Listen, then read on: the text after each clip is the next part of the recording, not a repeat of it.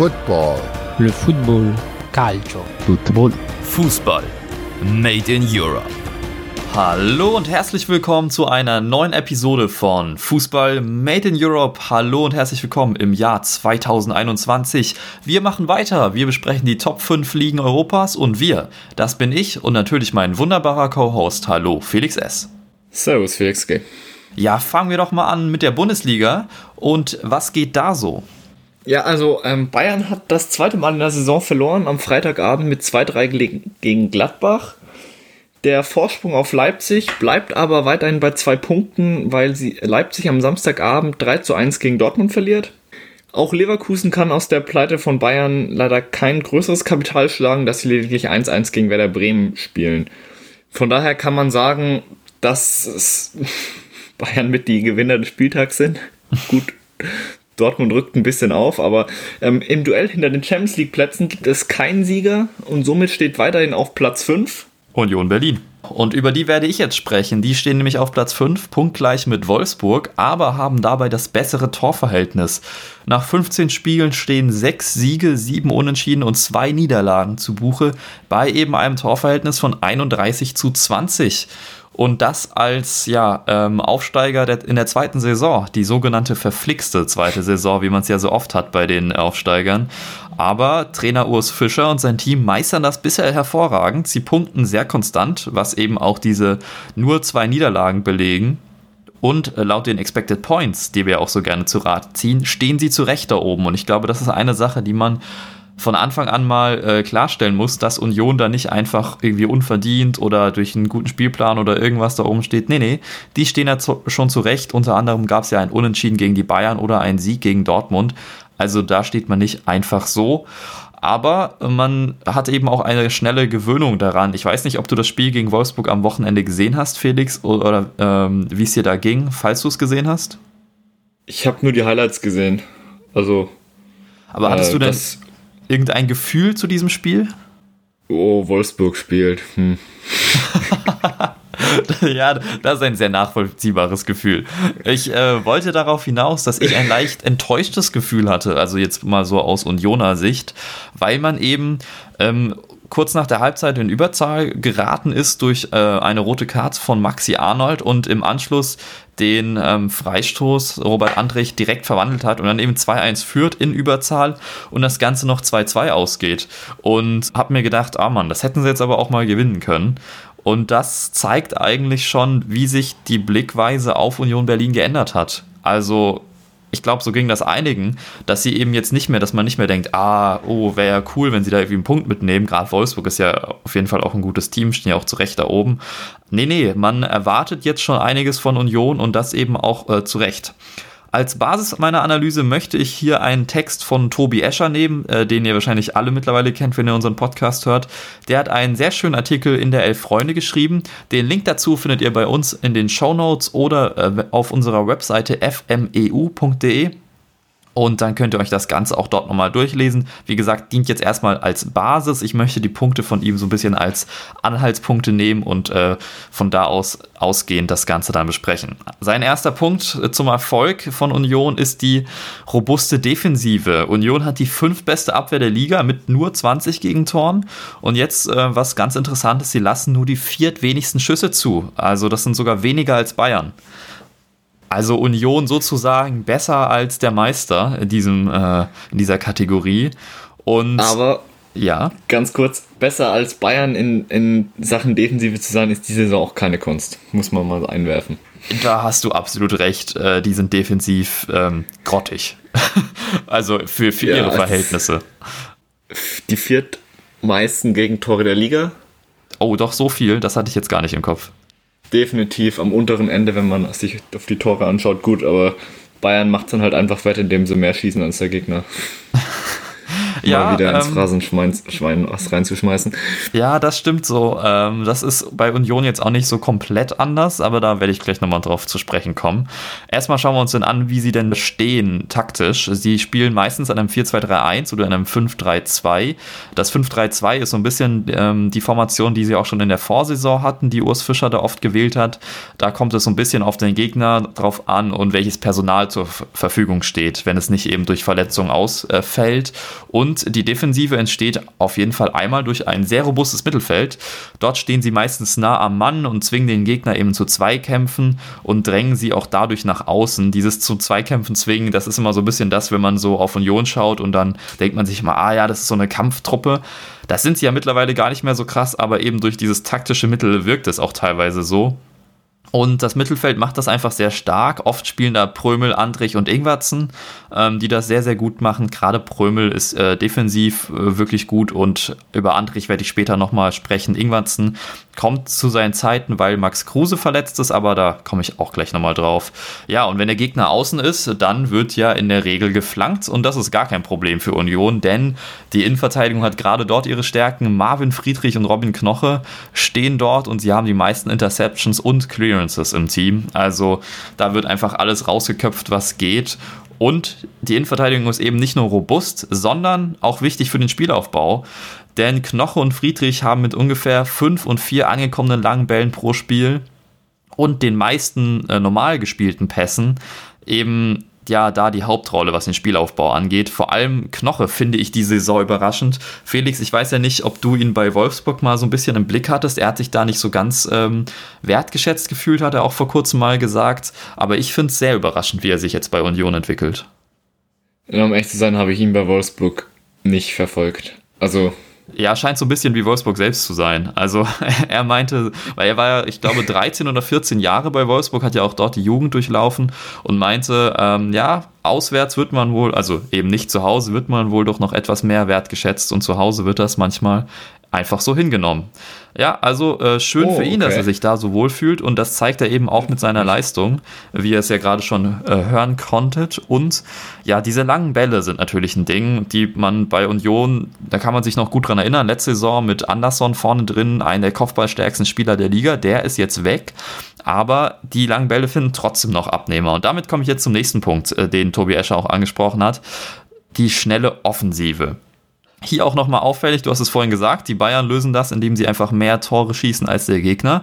Kann man bei Union eigentlich auch so sagen, denn sie haben zusammen mit Dortmund den zweitbesten Angriff der Liga. Und das finde ich doch schon sehr beeindruckend in diesem Fall, weil man Union jetzt nicht unbedingt als äh, die Offensivmaschine im Kopf hat. Und da ist es einfach so, dass Fischer die Saison von Beginn an auf schnelle Flügelspieler gesetzt hat, die eben hinter die Abwehr sprinten. Anfangs ähm, lief das noch so, dass du Robert Andrich als Sechser hattest und Max Kruse als falsche Neun, die dann ähm, die schnellen Flügelspieler bedienen sollten. Seit der Verletzung von Kruse setzt Fischer auf äh, Konter vermehrt und auf einen schnellen Doppelsturm, bestehend aus Taiwo Avoni, der Liverpool-Leihgabe und Geraldo Becker, der auch schon letzte Saison bei Union überzeugen konnte. Und sie sind eben seit der Kruse-Verletzung auch für fünf von neun Toren zuständig. Man sieht also, das neue Konzept von Fischer funktioniert. Aber Topscorer bei Union ist, wie ihr es vielleicht schon ahnen konntet, immer noch Max Kruse. Wahrscheinlich einer der besten Transfers, die Union je getätigt hat, um es mal so zu sagen. Er steht bei sechs Toren und fünf Assists und wenn er eben da ist, ist er einfach der Dreh- und Angelpunkt in der Mitte und man sieht einfach, was ein Max Kruse wieder kann. Felix, ich weiß ja nicht, wie es dir ging, aber damals bei Bremen fand ich ihn ja schon überragend. Es war etwas komisch, dass er in die Türkei gewechselt ist. Ich bin sehr froh, dass er wieder zurück in der Bundesliga ist. Aber wahrscheinlich stehe ich nicht alleine da, wenn ich die Meinung habe, dass Max Kruse jedem Team außerhalb der Top 4 weiterhelfen würde. Stehst absolut nicht mit der Meinung allein da. Und ich finde, Max Kruse ist ein Fußballer, dem es auch äh, mega viel Spaß macht zuzuschauen. Der ähm, einerseits die, im, im, im, im Stile eines Zehners, wie es ihn ja in letzter Zeit immer weniger gibt, weiterhin Räume findet und das Spiel bestimmt, aber dann halt auch noch, weil er, ja, ich sag mal, gelernt, gelernter Stürmer ist, ziemlich offensiv ist oder halt sehr abschlussstark und auch das äh, dann vorm Tor zeigt. Und äh, solche Spielertypen gibt es außerhalb den äh, großen Vereinen in Europas liegen eigentlich ganz, ganz wenige. Äh, long story short, schön, dass er wieder in der Bundesliga ist. Es macht, bei, bei, Bremen hat er ja ziemlich gute Leistung gezeigt. Dann niemand konnte seinen Wechsel so ein bisschen nach Fener verstehen. Und dass er jetzt wieder zurück ist, kann man schön, dass man so einen Spieler wieder in der Bundesliga sieht und halt auch regelmäßig verfolgen kann. Ja, und vor allen Dingen, ich glaube, eine Stärke, die man gar nicht unterschätzen darf, ist äh, seine Elfmeterstärke. Also er hat ja es fast geschafft, den alleinigen Rekord äh, für Elfmeter in Folge, in der äh, verwandelte Elfmeter in, in Folge in der Bundesliga aufzustellen hat jetzt nur den alten Rekord, ich glaube 16 oder 17 verwandelte Elfmeter in Folge eingestellt, bevor er dann mal verschossen hat. Aber ja, also auch ein sehr, sehr sicherer Schütze auch, äh, vom Elfmeterpunkt und ein wichtiger Faktor in diesem Part. Ja, aber eben nicht nur die Offensiven vorne drin sorgen für die Kreativität oder nur ein Max Kruse, sondern auch die Außenverteidiger, ein ganz wichtiger Faktor bei, bei Union, auch schon letzte Saison.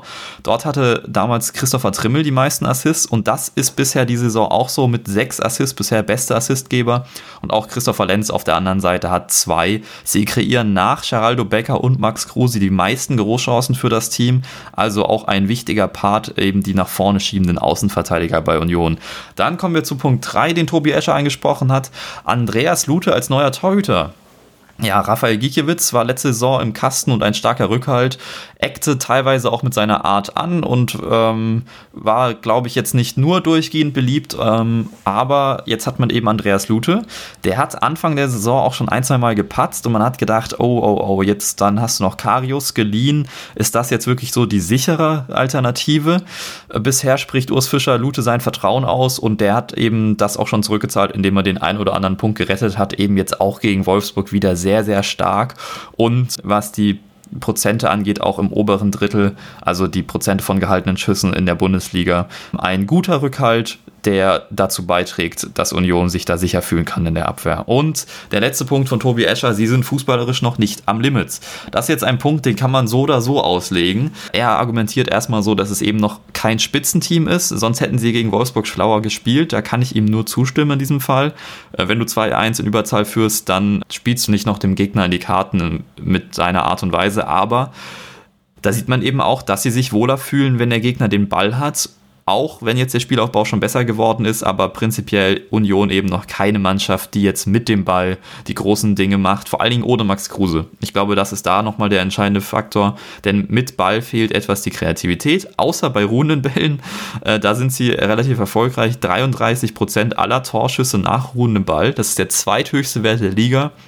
Nur mal zum Vergleich, äh, Dortmund und Bayern liegen da bei 25 also ja, mit Ball im Spiel äh, fehlt noch etwas die Kreativität und ähm, wahrscheinlich der entscheidende Faktor, warum sie noch kein Spitzenteam sind. Aber also da auch wieder der Punkt, mit welchen Maßstäben messen wir hier denn? Das ist die zweite Bundesliga-Saison für Union Berlin mit einem kleinen Budget. Das ist ein in Anführungszeichen normaler Aufsteiger im Gegensatz zu, sagen wir es mal jetzt, Leipzig oder auch Stuttgart und dann äh, so weit oben zu stehen und so konstant zu spielen, ist äh, verdammt stark.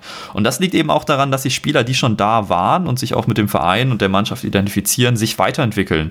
Wie zum Beispiel ähm, Robert Andrich, äh, den finde ich momentan extrem stark. Er gewinnt nach Lenz und Trimmel die meisten Zweikämpfe, fängt die drittmeisten Bälle ab, spielt die meisten Pässe nach den Innenverteidigern, kreiert ja nach den schon angesprochenen Becker, Kruse, Trimmel und Lenz die meisten Chancen und hat eben schon vier Tore und ein Assist.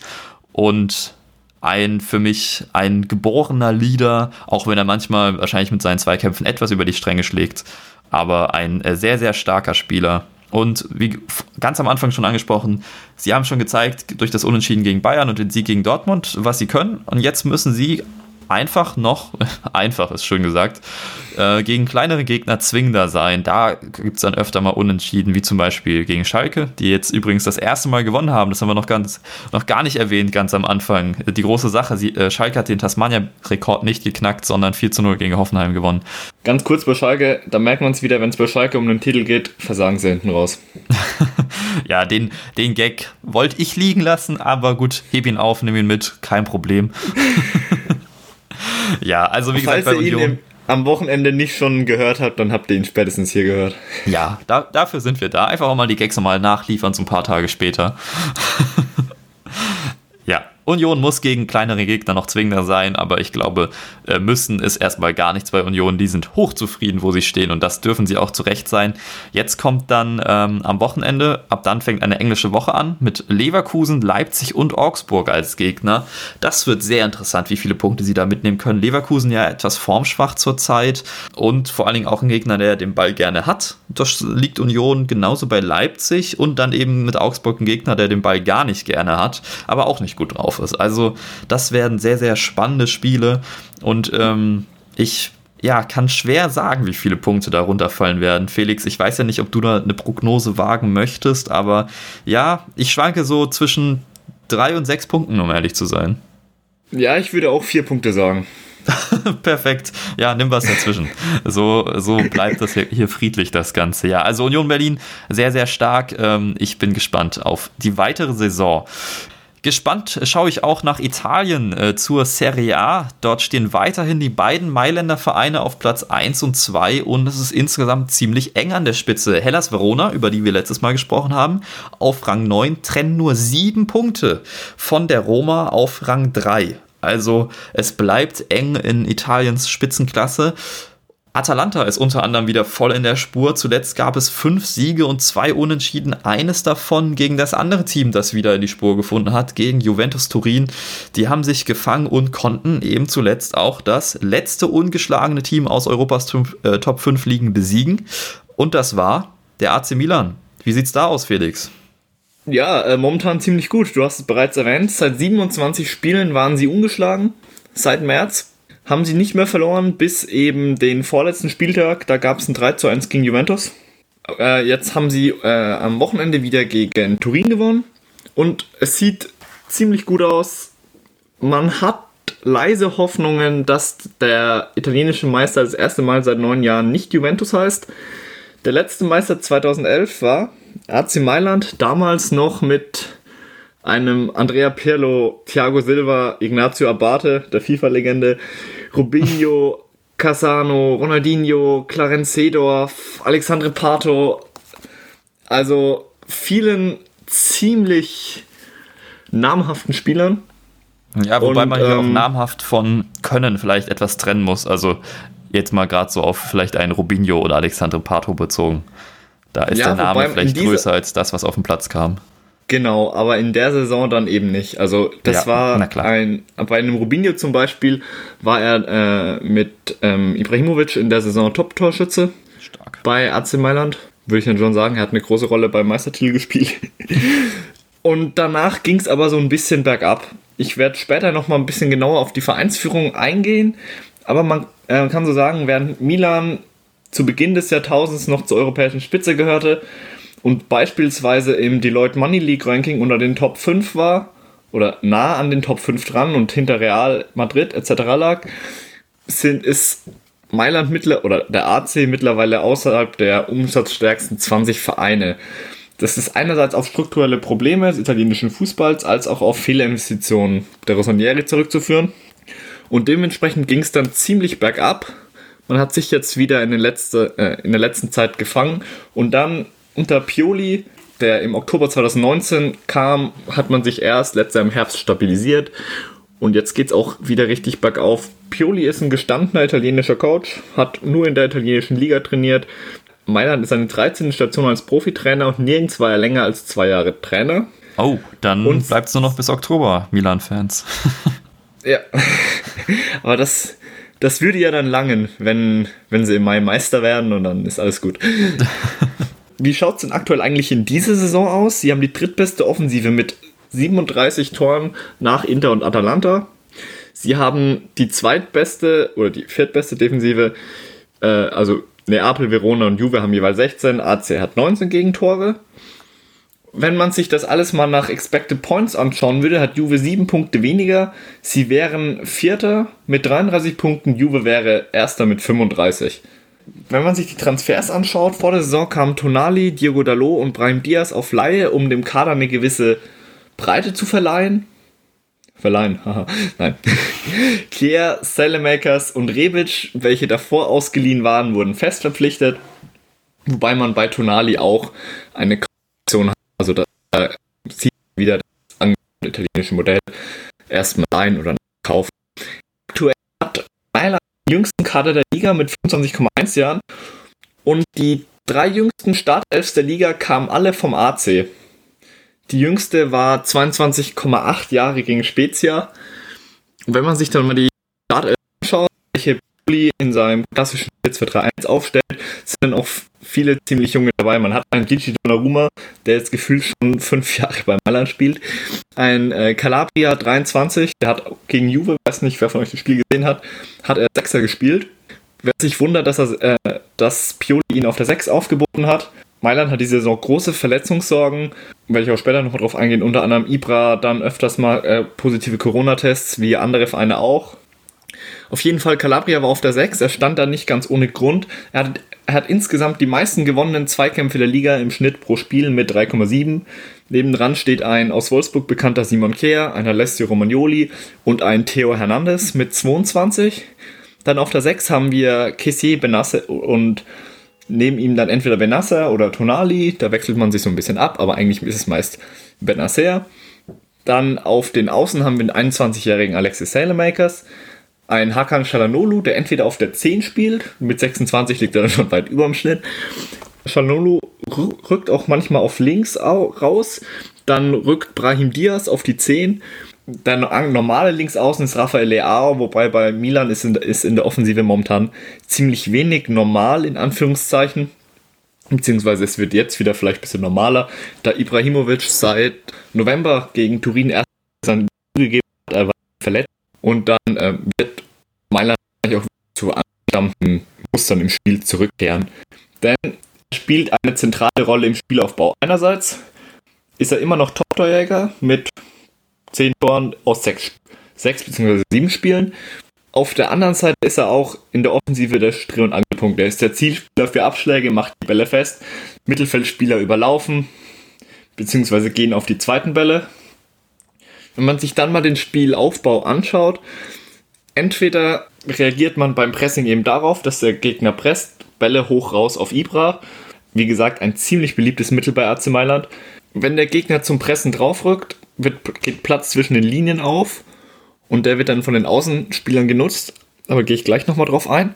Wenn Benasser und Kessier vom Gegner beim Spielaufbau zugestellt werden, rückt äh, Hakan Shalalulu nach hinten. Er macht, gibt den dritten Achter quasi sozusagen was sich auch ziemlich beobachten lässt beim Spielaufbau, dass man recht viel hinten in rechts, also auf der rechten Seite spielt. Da, man zieht da das Spiel auf und dann mit schnellen Seitenverlagerungen auf Theo Hernandez.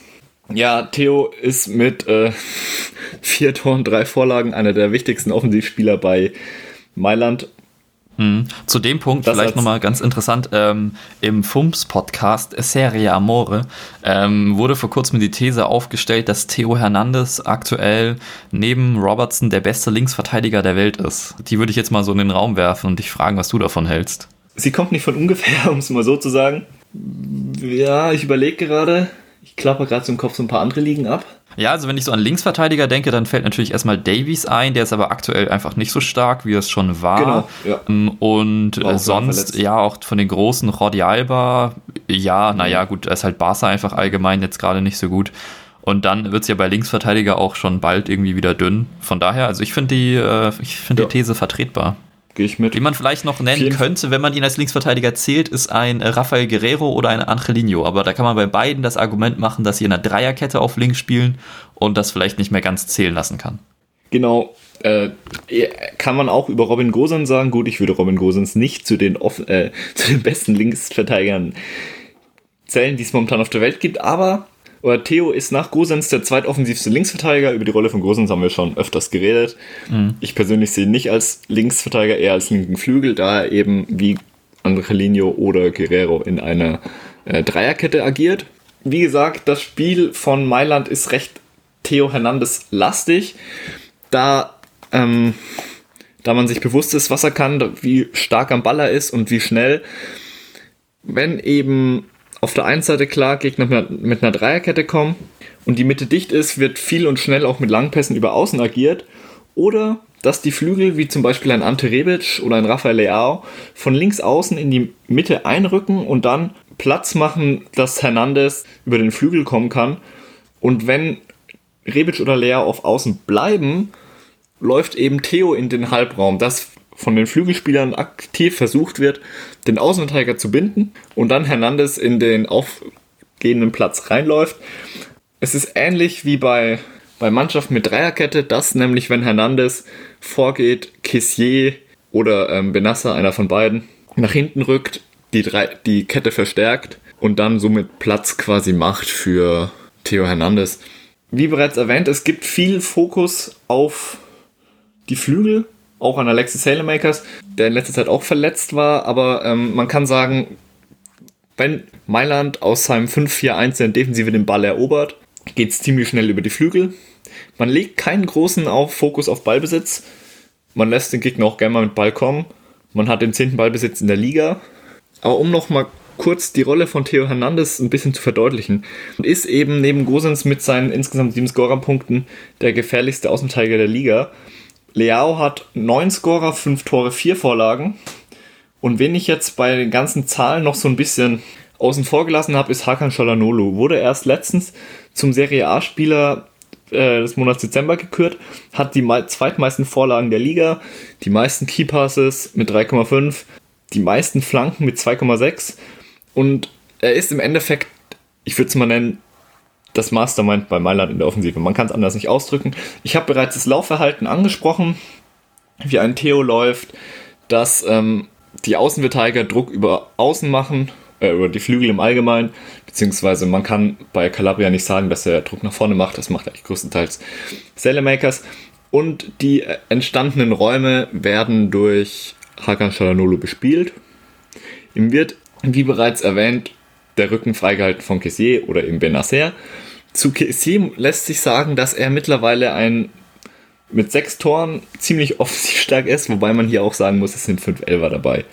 Was jetzt wieder langfristig bei AC interessant wird zu sehen, ist, wie man jetzt, wo Ibra wieder da ist, ob man da weitermacht oder da eben ein Leao vor allem ziemlich aufgeblüht ist. Man hat es zum Beispiel gegen äh, Juve gesehen, was er an Einzelleistungen gezeigt hat. Das ähm, bin ich mal gespannt, wie Mailand damit umgeht. Um jetzt aber mal vom Platz wegzugehen, ich habe bereits erwähnt, dass Mailand in den letzten Jahren nach dem Meistertitel, dass da vieles nicht so gut lief, um es mal so auszudrücken. Also man hatte beispielsweise äh, auch viel Missmanagement, der Abgang von Balotelli 2014 war mit 20 Millionen die größten Einnahmen. Man hatte viele Fehlkäufe. Das heißt, Carlos Bacca, Luis Adriano, die dann mit 38 Millionen Verlust verkauft wurden. Oder ein Leonardo Bonucci, der damals für 60 Millionen 2017 geholt wurde. Hinter den Kulissen kam dann 2018 Ivan Gassidis von Arsenal. Mittlerweile ist er Geschäftsführer und Entscheidungsträger. Er ähm, ist der Entscheidungsträger, dem dann eben auch die Eigentümer von Hedgefonds Elliott Management Corporation das Vertrauen schenkten. Zum Zeitpunkt von Gazidis Ankunft hatte Elliot das dem recht bekannten und gleich ebenfalls genauso umstrittenen Finanzier Paul Singer gehört, kurz vor Schluss ein damals notwendiges ähm, 50 Millionen Euro Notfallinvestment gewährt oder in den Verein gepumpt. Wie geht nun Gazidis ran? Er hat gesagt, er muss auf unsere Strategie muss auf progressiven Fußball beruhen.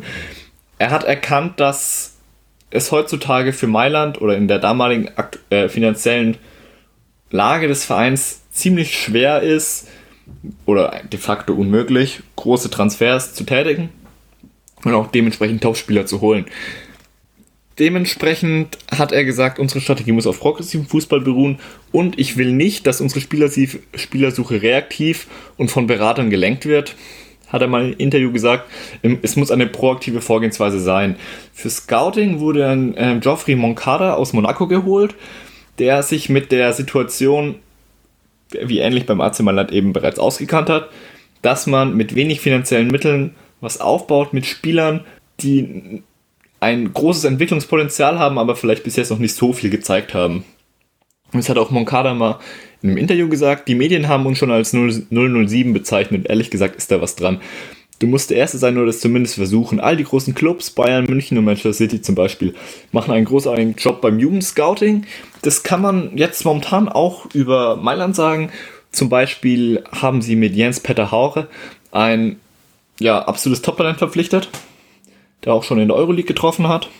Und da zeigt sich, oder jetzt allgemein bei der aktuellen Situation bei Mailand, zeigt sich meiner Meinung nach wieder, wie sehr oder wie wichtig es ist, wenn hinter den Kulissen jemand, ähm, jemand steht, der weiß, was er macht, eine klare Struktur hat, die klare Struktur und auch die Langfristigkeit beim Plan, bei der Planung des AC Mailands erkennt man auch daran, dass sie momentan mit Inter Mailand eine neue Arena planen.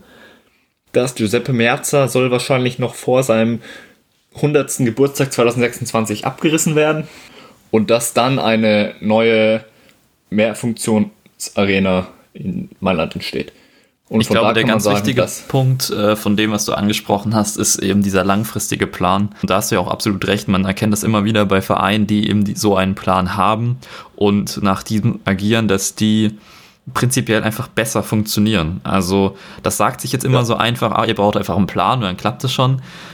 Natürlich können solche Pläne auch schief gehen, aber wenn du eine, ein weißt, wie du Fußball spielen möchtest, kannst du anhand dessen deinen Trainer verpflichten und die passenden Spieler und vielleicht ist das System dann sogar auch trainerübergreifend möglich. Und das ist, glaube ich, immer ein ganz entscheidender Teil, dass es auch nicht zu abhängig wird von Einzelpersonen, damit man eben nicht, falls diese Einzelperson dann mal geht, plötzlich vor dem Nichts steht.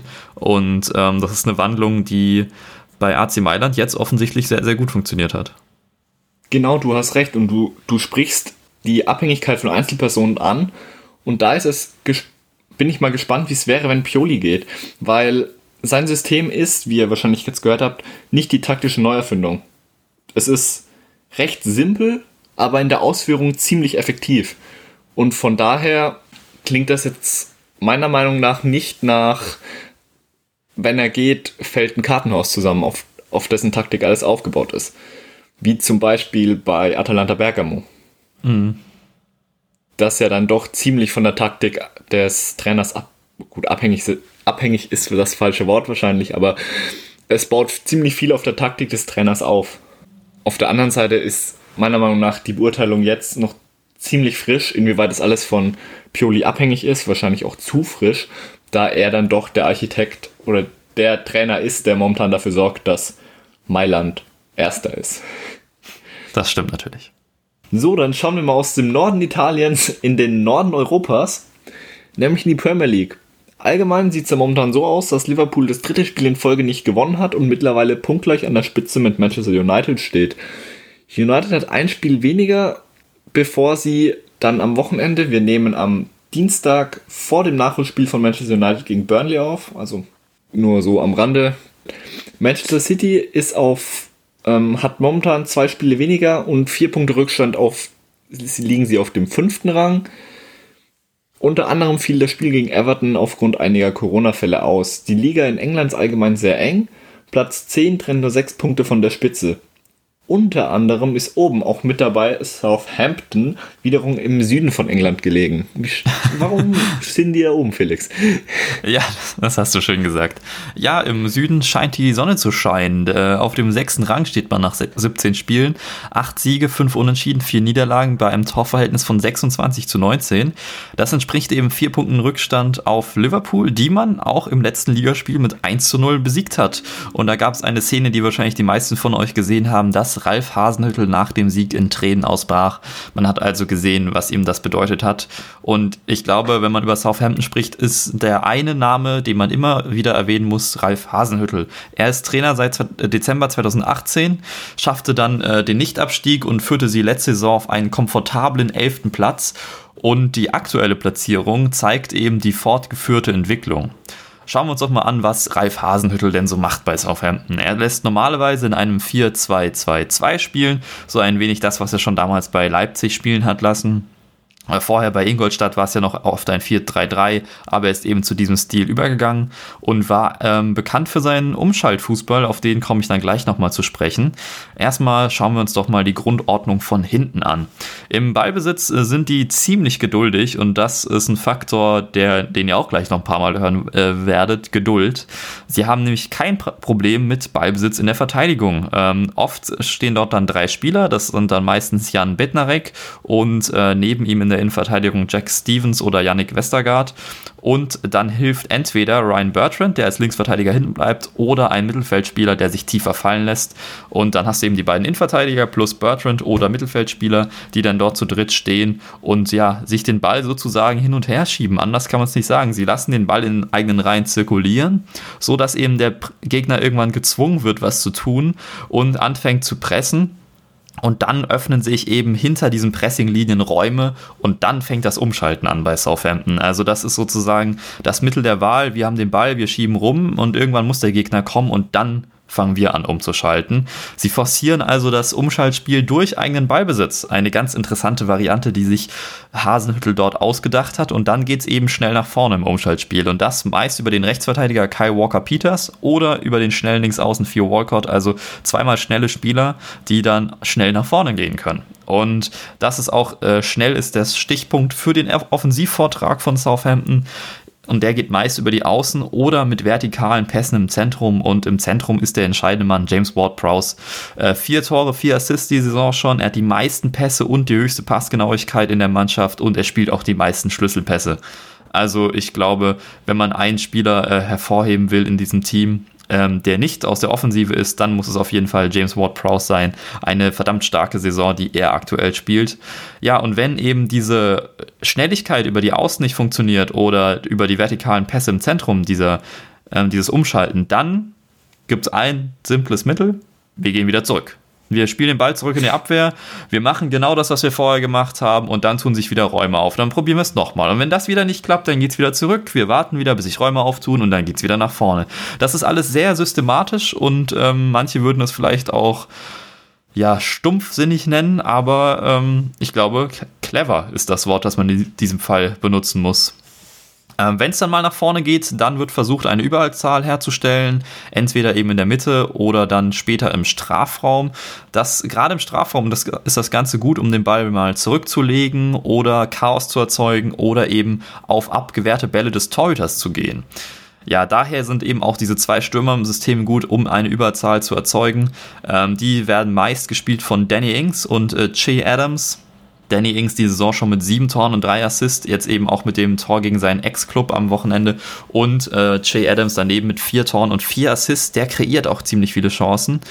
Und wie ihr es wahrscheinlich jetzt schon rausgehört habt, dass der entscheidende Faktor bei Southampton ist das Umschaltspiel. Es wird immer versucht zu kreieren, entweder, wie eben schon angesprochen, durch äh, Ballgewinne im Mittelfeld, ähm, die werden meist gemacht durch Ward Prowse oder äh, neben ihm Oriol Romeo, den man auch nicht unterschätzen darf. Er hat die meisten Tackles pro Spiel und die zweitmeisten Interceptions, sogar noch vor den Innenverteidigern.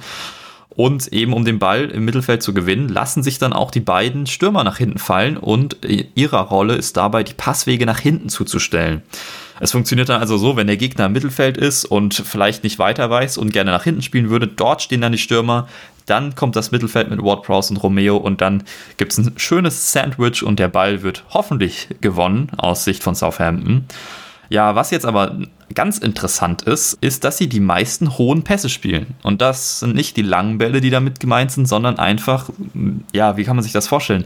Wie ein äh, Lupfer im Mittelfeld über den Gegner. Das ist ein hoher Ball. Ähm, dabei zählt über oh, ähm, okay. Brusthöhe als hoher Ball. Mittlerweile sind das über 1000 hohe Bälle, die sie da gespielt haben und liegen äh, mit deutlichem Abstand auf Platz 1. Und das hat aber auch System. Also hier wieder System, System, System. Das ist das, was einem zu Hasenhüttel einfällt. Ähm, die sind nämlich schwerer zu verteidigen, gerade für die Abwehr. Und man kann eben besser schnelle Spieler in Aktion bringen, denn die können halt rennen und potenziell mal einen hohen Ball irgendwie mitnehmen. Und ja, deswegen auch ein Grund, warum zum Beispiel die Passquote bei hohen Bällen nicht ganz so gut ist, da dann einfach probiert wird, das Ganze schnell zu machen. Und ähm, wenn es halt nicht klappt, habt ihr schon gehört, wird es nochmal probiert. Und das ist so ein bisschen das, was man über Southampton sagen kann. Alles hat System und wird vorsichtig gemacht. Wenn etwas nicht funktioniert, dann lieber von vorne anfangen, als es unsauber zu Ende bringen. Und äh, das ist eben alles dann am Ende kein zufälliger Erfolg, sondern das System von Ralf Hasenhüttel. Und das kann ganz gut weitergehen, denn gerade die nächsten drei Gegner versprechen eigentlich genau darauf zu passen. Äh, wir haben Leicester, Leeds und Arsenal, alles drei Mannschaften, die mittlerweile gerne den Ball haben. Bei Leicester war das ja nicht immer so, aber die auf jeden Fall was mit dem Ball ähm, anfangen zu wissen. Und ich glaube, Southampton wird er gerne umschalten und wenn nicht, wie gesagt, dann passen sie sich halt hinten rum und machen das, was sie immer tun. Das wird sich nicht ändern gegen diese Gegner. Ich kann mir aber gut vorstellen, dass es wieder funktionieren wird. Ich bin beim Leicester-Spiel ziemlich gespannt, wie Southampton, also weiß nicht, ich weiß nicht, wer es von euch noch auf dem Schirm hat, aber das 9-0 letztes Jahr gegen Leicester war ja im Endeffekt bei Hasenhüttel so ein bisschen, oder generell bei Southampton, dieser ja, Drehmoment. Da wurde dann auch offen über eine mögliche Entlassung von Hasenhüttel diskutiert. Man hat sich ja dann gegen die Entlassung entschieden und danach ging es ja bergauf. Hasenhüttel und das System hat dann angefangen zu greifen. Ja. Und jetzt dann mehr als ein Jahr später bin ich mal gespannt, wie es dann aussieht, wenn Southampton sein System, wie du sagst, mittlerweile ziemlich gut beherrscht und das dann auf Leicester anwendet, beziehungsweise Leicester. Wobei man eben sagen muss, Leicester hat sich jetzt auch gewandelt. Ja, spielen auch nochmal ja, anders. Wird ein, wird ein spannendes Spiel. Ja. Wie die Entwicklung nach einem Jahr vorangegangen ist. Ja, spannend ist es aktuell auch in der Ligue 1 in Frankreich, wo wir jetzt mal hingehen, denn dort gab es einen Trainerwechsel bei Paris Saint-Germain. Thomas Tuchel wurde an Weihnachten rausgeworfen, gibt auch schönere Geschenke. Übernommen hat Maurizio Pochettino, ähm, da gab es ein 1 zu 1 im ersten Spiel gegen Saint-Etienne direkt auch ein paar Umstellungen und sonst äh, war natürlich äh, noch verletzungsbedingt nicht die beste Elf, die er wahrscheinlich aufstellen würde. Dann finde ich auch ganz interessant, ist Stadren wieder oben mit dabei, die in der letzten Saison schon immer ganz gut gespielt haben. Zuletzt gab es bei denen vier Siege, zwei Unentschieden. Daher sind die wieder auf Rang 5. Und Monaco unter Kovac ist auf dem vierten Rang, aber mit sechs Punkten Rückstand auf Platz 3 Lille. Punktgleich mit Lille ist dann PSG auf dem zweiten Platz. Ja, und dann gibt es ähm, seit ganz langem in der Ligue 1 mal wieder einen neuen Tabellenführer, nämlich Olympique Lyon. Warum stehen die denn auf der 1, Felix? Ja, das ist eine gute Frage. Sie, Im Endeffekt kann man die Frage damit beantworten, dass sie in der Liga so spielen wie letztes Jahr im Champions League Halbfinale gegen Bayern.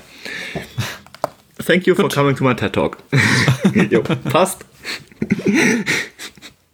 Nein, äh, das Spiel gegen Bayern damals, zwar hat Bayern dran gewonnen, aber es hat dann doch ziemlich deutlich gezeigt, was, was Lyon kann und im Endeffekt spielen sie auch so in in Frankreich, auch wenn es teilweise nicht so eins zu eins möglich ist umzusetzen, da sie sich gegen Bayern dann doch ziemlich tief reingesetzt haben. Aber prinzipiell zeigt das Spiel schon, die, wo Rudi Garcia hin möchte. Rudi Garcia hat am 14.10.2019 übernommen, zwei Tage nach Stefano Pioli bei Mailand. Und aktuell steht Lyon eben auf Platz 1. Sie haben 11 Siege, 7 Unentschieden und eine Niederlage in 19 Spielen, sind eben dann mit 40 Punkten vorne. Sie haben die zweitbeste Offensive mit 39 Toren, die viertbeste Defensive mit 18 Toren. Und nach Expected Goals hätten sie sogar 5 Tore mehr haben sollen. Vor der Saison, wenn man sich kurz die Transfers anschaut, gab es einen ziemlich interessanten, nämlich Tino Cadavere. Mit 20 Toren in 24 Spielen war er Top-Torjäger in der zweiten französischen Liga bei Le Havre und hat dort 52,6% aller Tore geschossen. Das ein Top-Torjäger aus der äh, zweiten Liga auch in der ersten Liga performt, kennt man aus Deutschland eher nicht so. Looking at you, Simon Terodde. Des Weiteren kamen noch Paket, äh, äh Luis Paqueta und Karl Tuko Ikambi. Lukas. Ikambi war ausgeliehen und Paqueta hat man quasi als voraus schauender Ersatz für ähm, Husam Awar verpflichtet, da man eben damit gerechnet hat, dass Awar wechselt. Der Nichtabgang von Awar kann man eigentlich in die Kategorie Top-Sommertransfers einordnen, dass es geschafft wurde, von Olas ihn zu halten. Sonst sind noch die vier Ts gegangen bei Lyon. Toussaint, Traoré, Terrier und Tete.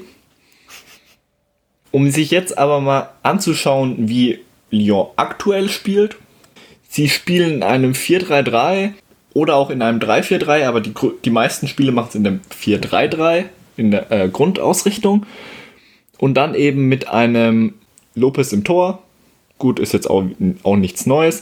Ein Dubois auf rechts außen, äh, als Rechtsverteidiger. Marcelo ist vielleicht dem einen oder anderen von euch noch aus der Bundesliga bekannt, aus Hannover. Jason Denayer. Auf links außen haben wir dann Maxwell Cornet. Ziemlich spannend, also äh, auf Linksverteidiger wohlgemerkt, weil der, wer ihn vielleicht noch aus FIFA kennt, der war auch mal rechts außen. Mhm. Im Mittelfeld haben wir eben Luis Paqueta, Mendes, Awar und Bruno Guillamares. Mendes ist so die, der spielt den Sechser vor der Abwehr, Aua den linken Achter, Paketer den rechten und man wechselt eigentlich immer durch, also nicht immer, aber Guyamaresch spielt dann beispielsweise auch öfters mal für einen Paketer. Und im Sturm haben wir dann das Trio bestehend aus Tino Cadavare als Rechtsaußen, nicht als Stürmer wie bei Leafre, sondern rechts. Memphis Depay in der Mitte und Toko Ekambi auf links außen. Der Spielstil von Lyon ist, wie bereits erwähnt, defensiv, beziehungsweise sie lassen den Gegner das Spiel machen. Sie sind jetzt nicht auf den eigenen Spielaufbau bemüht. Sie setzen sich gerne hinten rein mit einer, mit einer 4-5-1, bei dem dann bei eigenem oder bei gegnerischem Ballgewinn die, die Flügel ins Mittelfeld rücken. Dadurch werden eben die Räume zwischen den Ketten verdichtet. Man schaut eben, dass in die Räume niemand einlaufen kann. Und dann geht es schnell nach vorne. Wenn, wenn man sich mal so anschaut, die Abwehr Marcelo hat die meisten langen Bälle der Liga. Denaya hat mit 60 Pässen pro Spiel eine Passquote von 95%. Also entweder wird ruhig hinten raus aufgebaut, wobei man an der Stelle sagen muss, 60 Pässe pro Spiel sind nicht viel für einen Innenverteidiger. Also das ist ziemlich wenig, oder verhältnismäßig wenig. Für ein äh, Spitzenteam, sagen wir es mal so. Ja, genau für ein Spitzenteam, das momentan in den Top 3 oder, oder als erster in europäischen Top 5 Ligen spielt. Der Spielaufbau ist geordnet, aber man kann auch lang nach vorne spielen. Wenn lang nach vorne gespielt wird, dann halt auf die Flügel, beispielsweise auf einen Ekambi oder einen Tino Cadavere. Da aber dann auch in der Offensive muss man so sagen, der absolute Schlüsselspieler ist momentan Memphis Depay. Er hat elf Tore und es sind bei äh, Lyon, also um seine Rolle mal ein bisschen zu verdeutlichen, er die zweitmeisten Key Passes der Liga nach Di Maria. Er hat die meisten Schüsse pro Spiel bei Lyon und auf seine elf Tore kommen auch eben noch fünf Assists dazu, also insgesamt 16 Scorerpunkte. Toko Ikambi hat 13 Scorer mit 9 Toren und 4 Vorlagen, Kadavere mit 7 Tore und 3 Vorlagen. Lyon hat allgemein die meisten Schüsse der Liga, ist von daher ziemlich offensiv. Sie haben auch die zweitmeisten Abschlüsse der Liga im 5-Meter-Raum. Also sie schauen dann schon, dass sie es bis zum Ende durchspielen. Ein Depay ist meist so, dass er ins Dribbling geht, die Bälle fordert, zieht somit dann automatisch im Zentrum Spieler auf sich.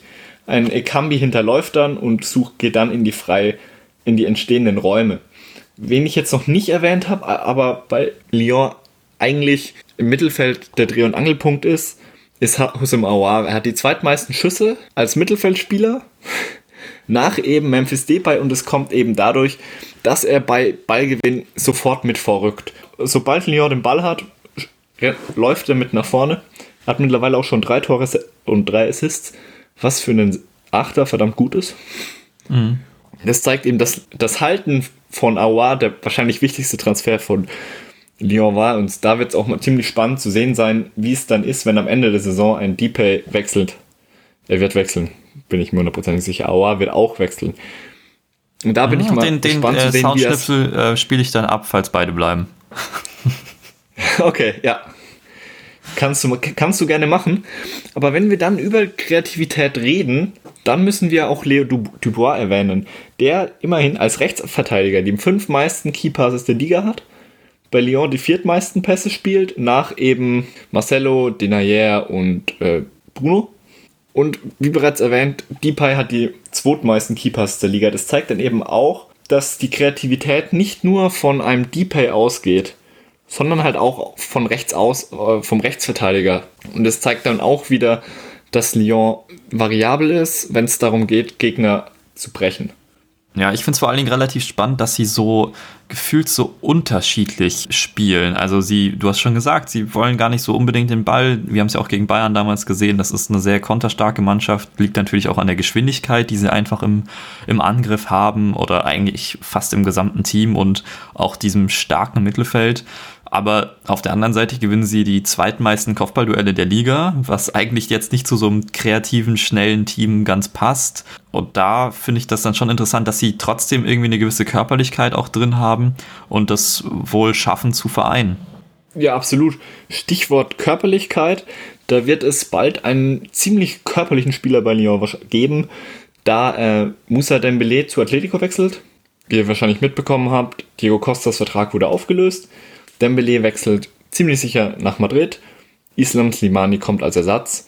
Wobei man an der Stelle halt auch sagen muss, dass Dembele in dieser Saison, nachdem er letzte Saison ziemlich wichtig war, unter anderem auch eben die Rolle von Depay im Sturm übernommen hat. Depay, Depay war ja letztes Jahr äh, durch ein Kreuzband den größten Teil der Saison verletzt und hat ja dann erst in der Champions League wieder eingegriffen. Da hat äh, Dembele ihn super vertreten, aber dies, dieses Jahr hat äh, Musa Dembele erst ein Tor in der äh, Liga geschossen. Also von daher ist das, wenn man die Startelf anschaut, nicht der Riesenverlust. Aber es wird interessant zu sehen sein, wie Lyon in den nächsten Spielen und dann vor allem gegen San Etienne, sie spielen jetzt erst als nächstes gegen Metz und dann gegen San Etienne im direkten Derby, wie es da ausschaut, wie es da für sie läuft. Danach geht es gegen Bordeaux. Aber das Derby wird ziemlich spannend sein. Ja, vor allem, weil Saint-Etienne aktuell wirklich gar nicht gut drauf ist. Und ähm, ja, Saint-Etienne gegen Lyon verspricht immer heiße Derbys. Ich erinnere nur an die Aktion von Nabil Fekir vor ein paar Jahren, wie er sein Trikot, ich glaube 15 hat Lyon da gewonnen und äh, vor die Saint-Etienne-Fans äh, hält und ähm, damit erstmal von, ja, entfernt werden musste vom Spielfeld aus Sicherheitsgründen. Also ja, äh, ein, ein heißes Derby, vielleicht ohne Fans, leider nicht ganz so heiß, ähm, aber das ist der Fußball, in dem wir gerade leben. Das ist schade, aber ich glaube, äh, fußballerisch wird das trotzdem ganz, ganz interessant. Dann würde ich diesen Lyon-Part mal abschließen und dir aber direkt nochmal das Wort geben, wenn wir zur Empfehlungsecke kommen. Ähm, dort hast du uns nämlich einen Podcast mitgebracht von einem Blog, den wir beide schon ein paar Mal erwähnt haben. Worum genau geht's denn? Ja, das ist der Podcast von Cavani's Friseur. Und die reden im Endeffekt dort über alles, was mit Fußball zu tun hat.